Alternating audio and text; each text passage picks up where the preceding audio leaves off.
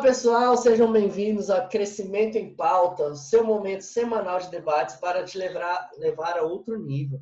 Eu me chamo Paulista e venho trazer conteúdo de qualidade e convidados que vão fazer te enxergar muito além do que a gente está imaginando.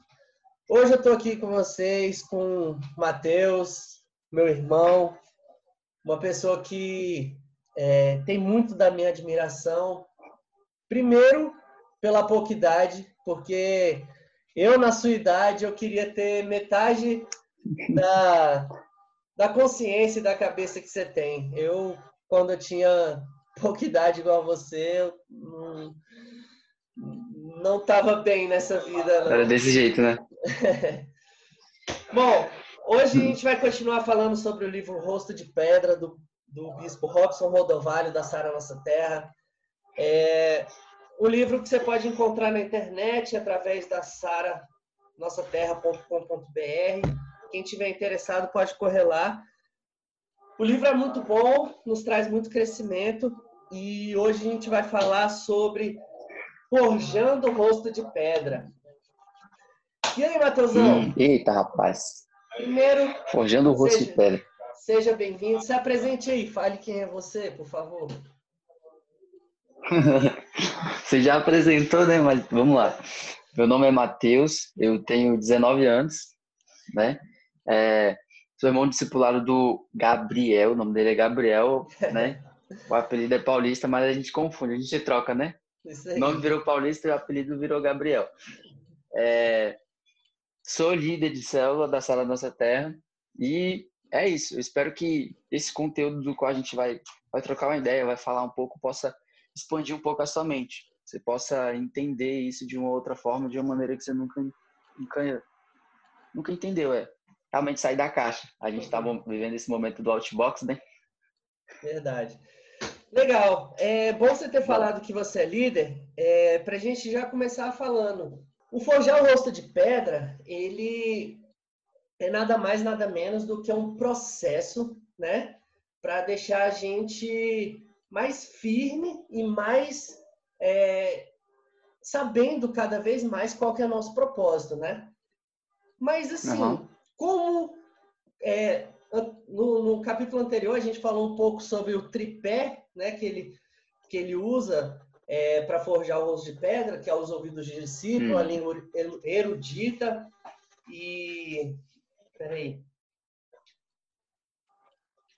é, ouvidos de discípulo. E o rosto de pedra de... é o primeiro deles, né? Isso, o rosto de pedra, exatamente.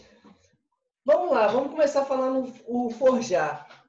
Você sendo líder, como que você orienta seus discípulos ou as pessoas que chegam até você para chegar até esse, esse rosto de pedra? Como que você faz?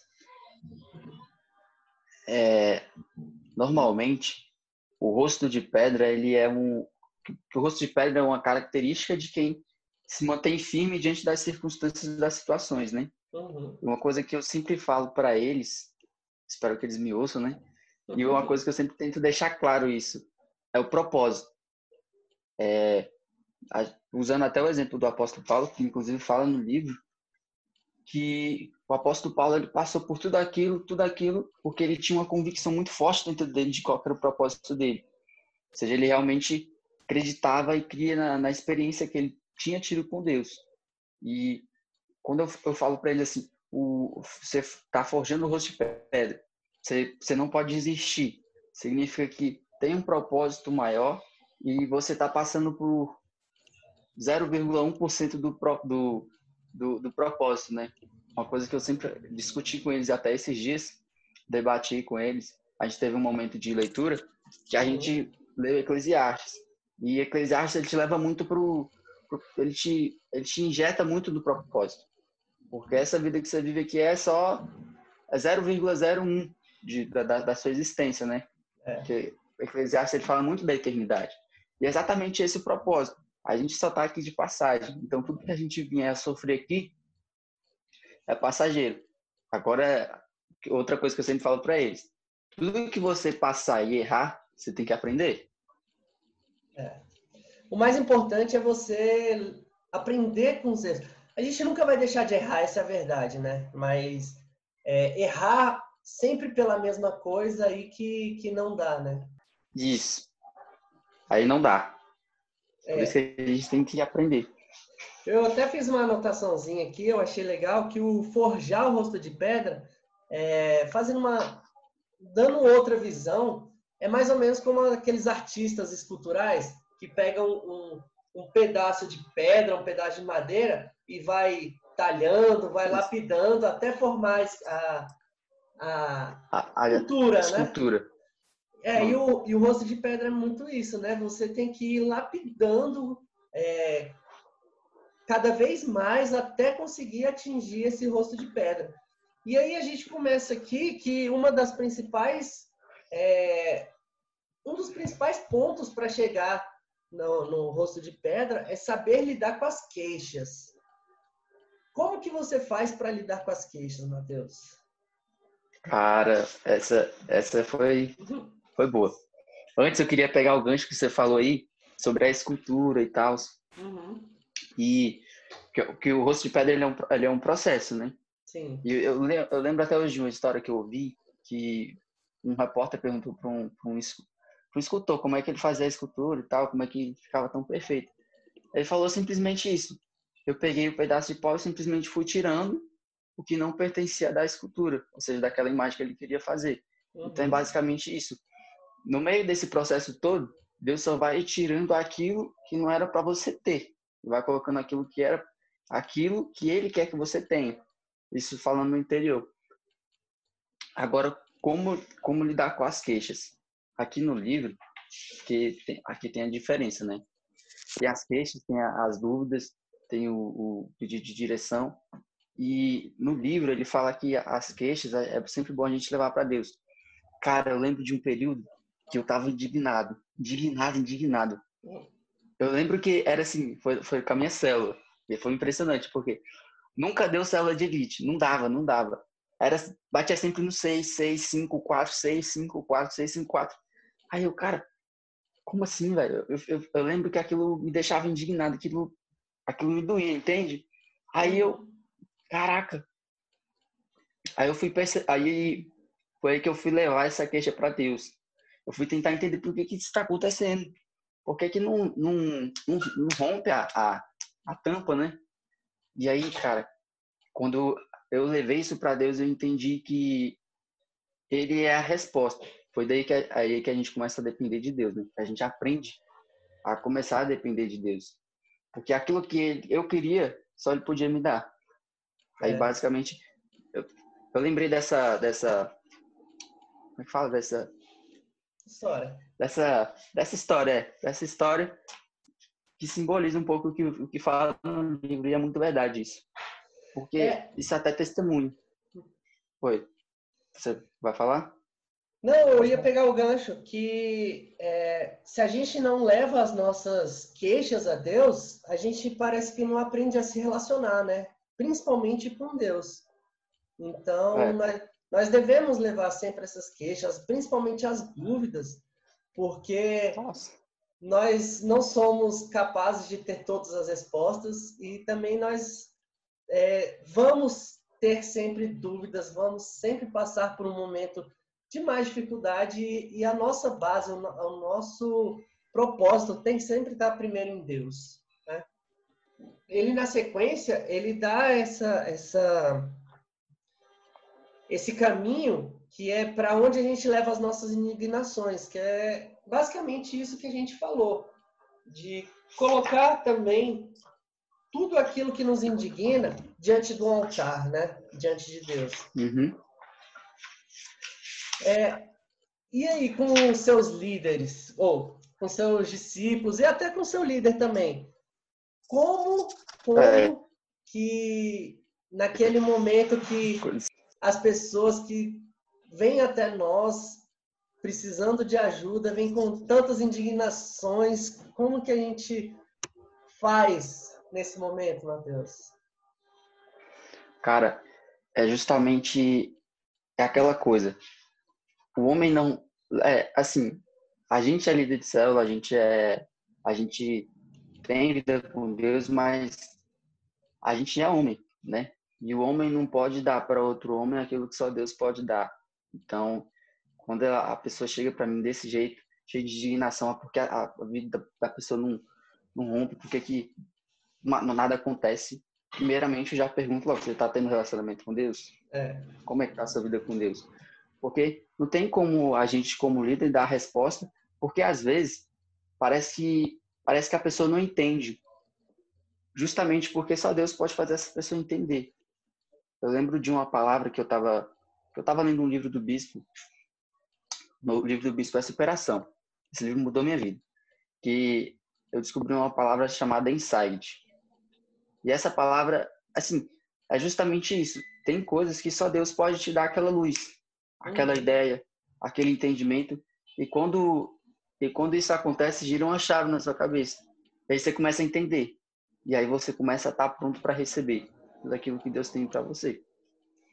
É, e pegando o gancho, bom de ter um líder próximo para isso. É, eu dou até um testemunho meu que muitas vezes eu tentava lutar minhas batalhas com as minhas próprias forças. Algumas a gente consegue usar apenas as nossas forças, mas outras nossa, somente as nossas forças não é suficiente.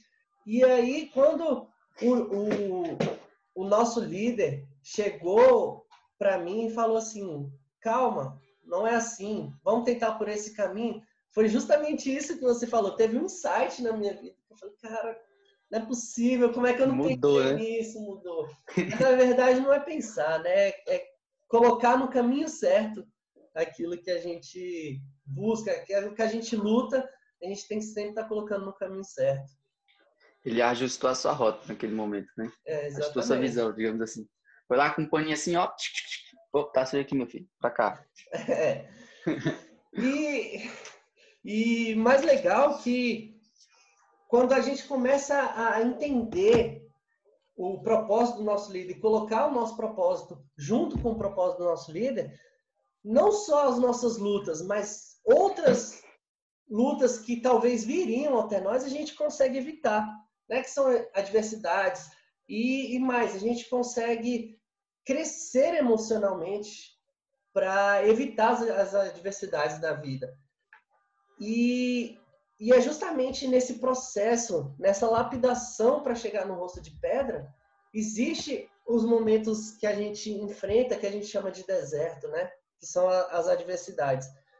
E aí, nessas adversidades, muita gente, infelizmente, não consegue enfrentar de frente acaba se desviando, acaba saindo do seu propósito.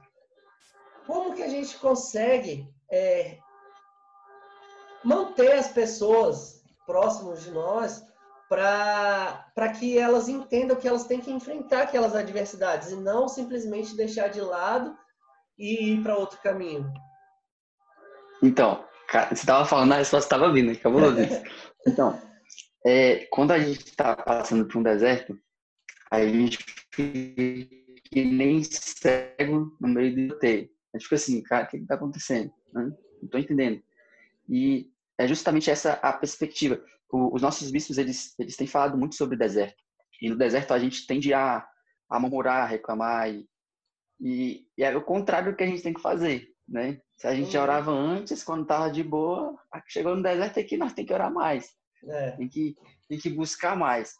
E teve um, eu lembro de um atendimento que eu tive com o meu líder, nesse tempo eu não era nem, eu era, eu era 144 do pastor.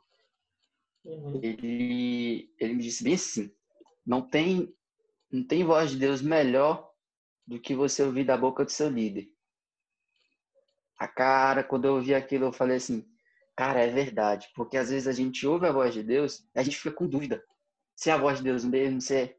Por isso que é a, importância do líder, é, ele, ele é muito crucial, ter um líder, alguém que que está mais tempo, que tem uma maturidade maior, alguém que realmente vai te levar a enxergar por uma outra perspectiva, uhum. ainda mais no, nesse momento de deserto. No momento do deserto, uma coisa que eu acredito que as pessoas têm sempre que ter em mente é um aprendizado. Eu lembro de uma situação recentemente que aconteceu comigo, em que eu, em que eu chorava, chorava, chorava, chorava, chorava, chorava, mas eu chorava de raiva, porque eu estava com raiva da situação, mas eu sabia que na minha mente eu tinha que aprender a passar por essa situação.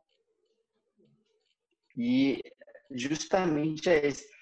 Na minha visão, toda vez que a gente que a gente está capengando, que a gente está meio sem entender as coisas, a gente tem sempre que voltar a olhar para o propósito, olhar para que a gente foi criado, a olhar para olhar para Deus. É, se a gente não olhar para o pro propósito e para os princípios que a gente segue, realmente fica muito difícil a gente alcançar o rosto de pedra, né? Assim como o livro determina. Mas o mais legal disso tudo é que é, você falou uma coisa aqui que eu estava pensando. Eu estava assistindo um vídeo hoje no YouTube é, falando de como cada discípulo de Jesus morreu.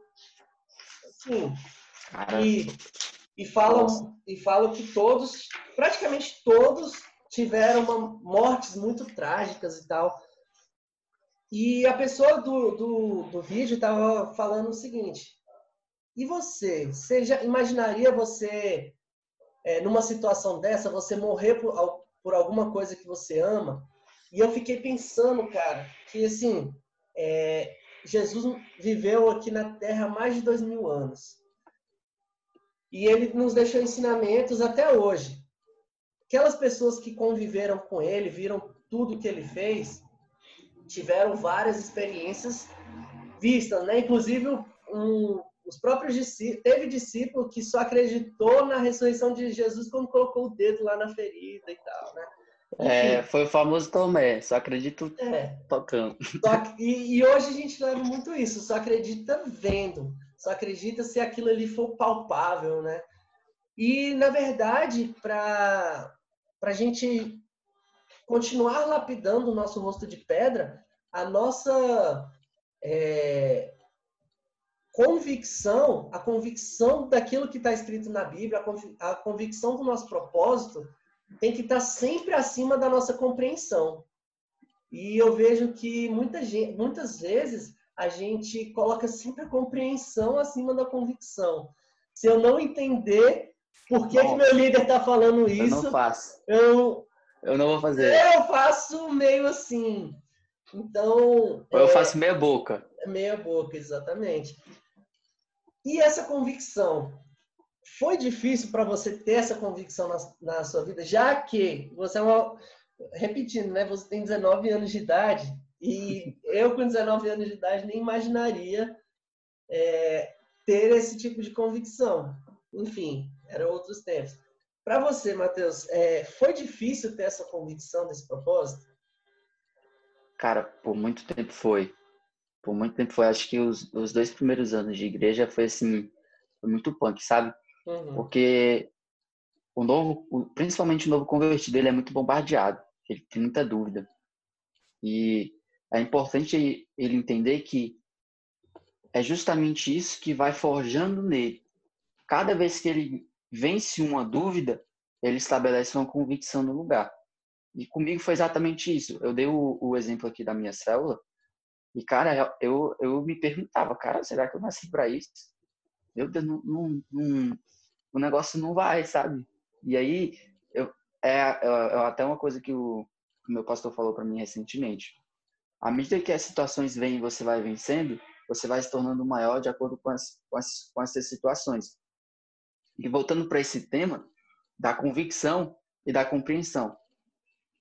A gente, assim, é, é do ser humano querer saber demais, né? Mas a fé não vem pelo conhecimento, né? Exatamente. E, até porque se você sua fé fosse baseada no conhecimento, não seria fé, né? Uhum. E é sempre importante, é, porque nesses momentos é, de, de, de deserto, esses momentos de dúvida, esses momentos de aflição, é, a gente tem que ter, eu sei que é difícil, no, nesses momentos, esses são os momentos assim frágeis, onde a gente se encontra frágil.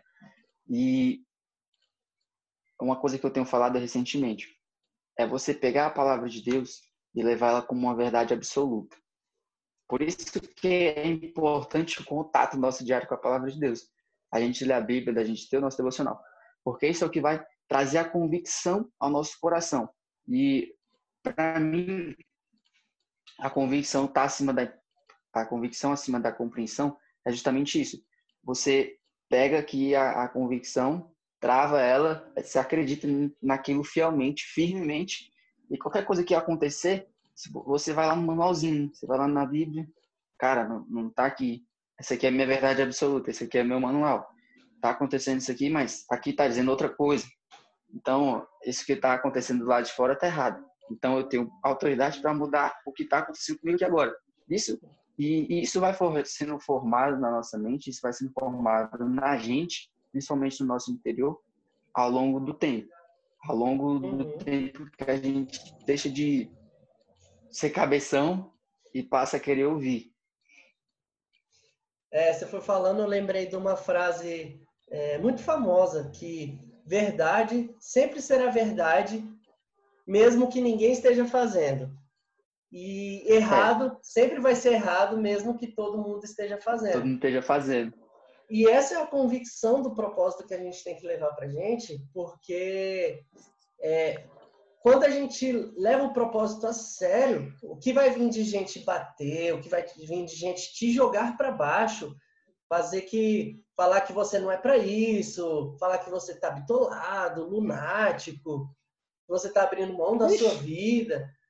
Isso acaba sendo uma coisa mais do que normal. E para a gente conseguir forjar o nosso rosto de pedra, é, a gente também tem que superar esse tipo de coisa, né? Então, ter essa convicção de que o nosso propósito vai na nossa frente é um baita de um caminho, é, é, é uma luz no fim do túnel para aquelas pessoas que não conseguem ter esse tipo de visão, porque o seu propósito vai te guiar para a verdade absoluta que é a Bíblia.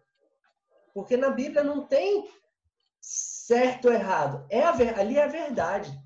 Então, a luz, quando a gente se encontra no, no fundo do poço, no, no, escuro, né?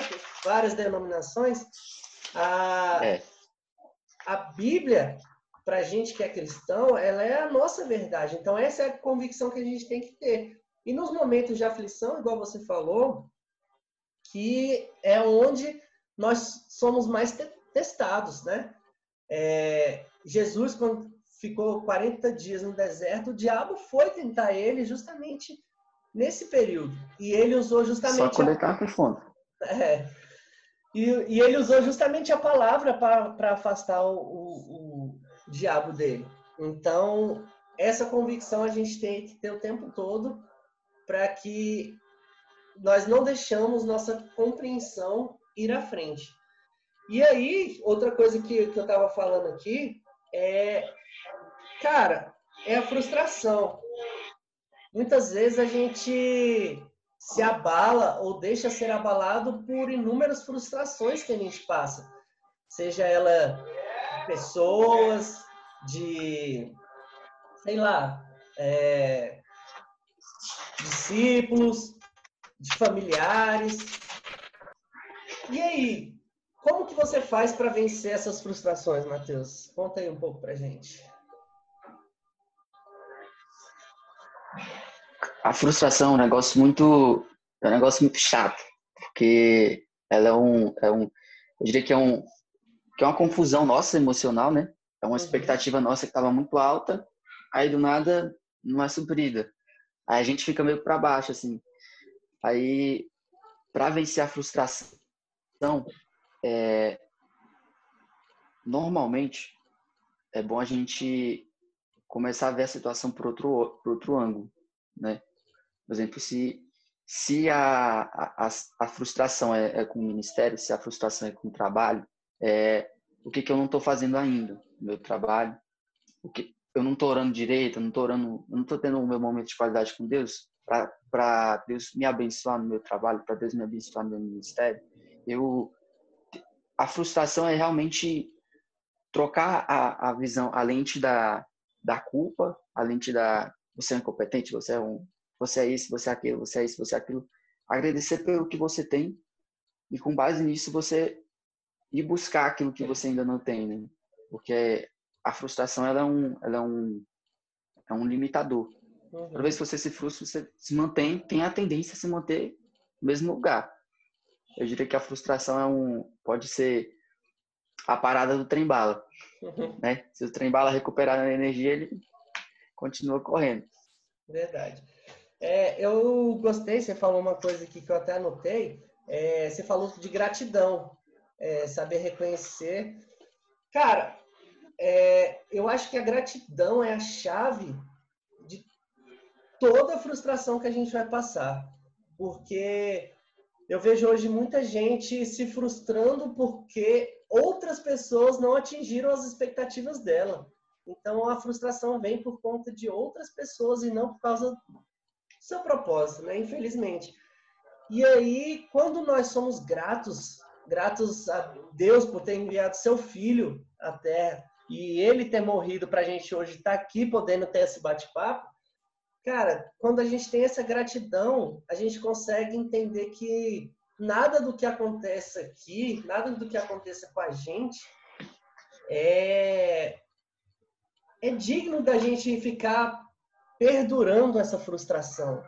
Né? A gente sabe que pode ser um momento difícil, um período de complicado, mas é, é através da gratidão e do propósito que a gente vai conseguir olhar para frente e falar assim: pronto, o deserto passou, as dificuldades passaram, agora é hora de continuar naquilo que eu fui. É, eu, chamado eu, e designado para fazer aqui. Exatamente. Seria isso? Chamado, é, exatamente. É, cara, que eu ia falar, você estava falando, eu lembrei do negócio, ia falar e esqueci. Fala aí. Não, então, é, a frustração eu acho que é, um, é o ponto que mais derruba a gente pra, no, na, no nosso caminho para construir esse rosto de pedra. Porque eu acredito que cada vez que a gente dê uma, uma é, importância maior à frustração, aquela lapidação do rosto de pedra, acho que ela vai sendo desfeita e a gente tem vai ter que lapidar tudo de novo. Porque é um processo muito, muito é, delicado né, que a gente passa todo dia.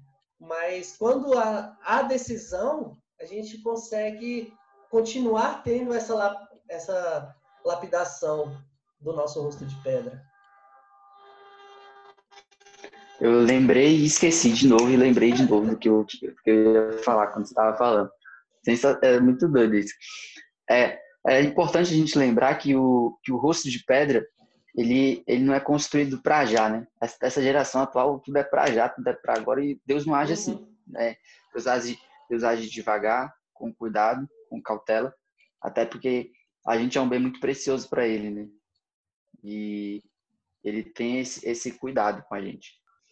Uma coisa que você falou, olha só, é, dá para ver até na nossa igreja pessoas que chegam na igreja muito explosivas, tendo boom, é, sendo aquele consegue resultados muito rápido.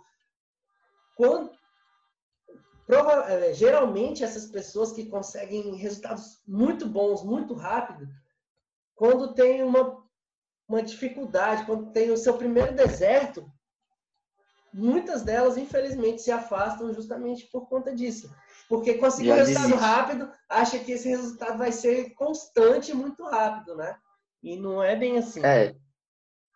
E Deus age por processo, né? Tipo assim, um dia você chegou na igreja hoje, mas você tá tendo resultado, você tá tendo resultado, você tá tendo. Filho, vai ter uma hora que Deus vai te podar, né? Exatamente. A palavra de Deus fala, né? Deus poda a árvore para que ela dê mais fruto ainda, mais fruto. mas se souber passar por esse processo. E é exatamente isso.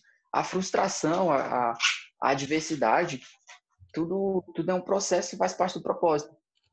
É, todas as circunstâncias que acontecem com a gente, que, que vêm sobre a gente, é para realmente fazer a gente aprender, crescer, aprimorar.